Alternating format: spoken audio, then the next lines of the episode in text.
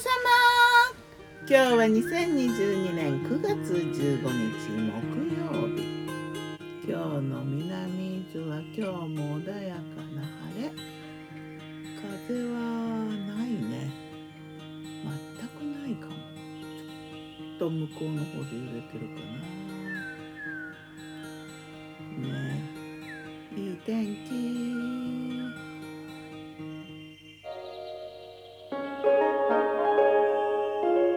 昨日の我が家のメニュー。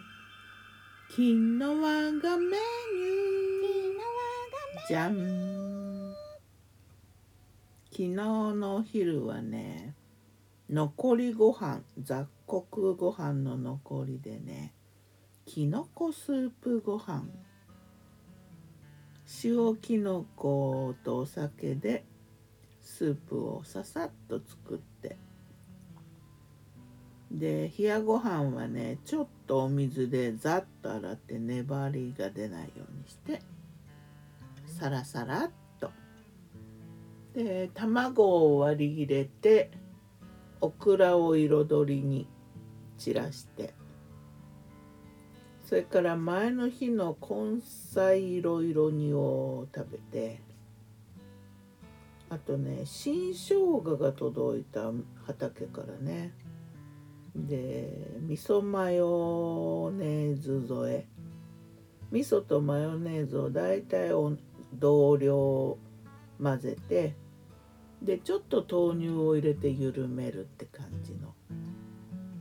味噌マヨで食べたな。新生姜美味しいな。あとは蜂蜜ヨーグルト。金木犀の蜂蜜シロップとヨーグルトを混ぜてでいただき物のねなんかピンクのグレープフルーツのなんかカップに入ったデザートなのかな。それをトッピングというか中にポタポタっと入れてね。で彩りにミントの葉がその辺になかったからちょっとパセリ飾ったりして。夜はねゴーヤの肉詰め。ゴーヤを半分に切ってね。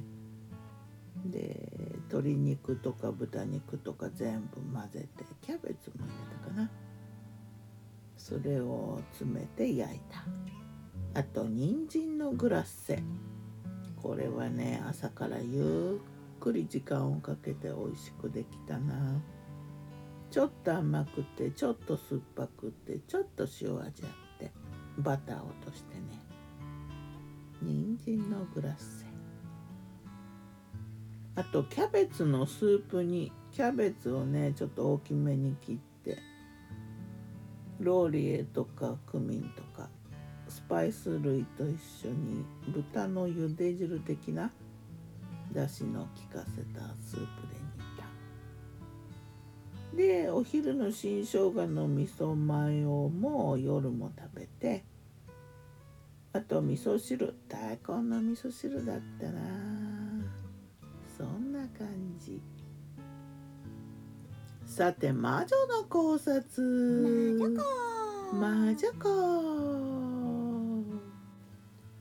秋だよね。恵みの秋。もう恵みの秋になるとね猿も来るしイノシシも来るしいろいろおいしいもんができてるんだろうね。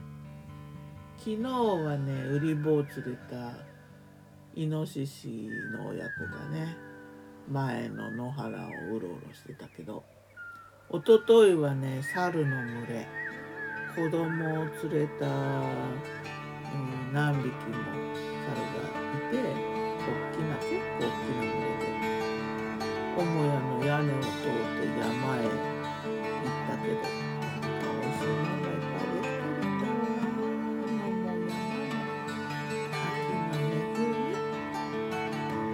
みではまた。今日も美味しく健やかに、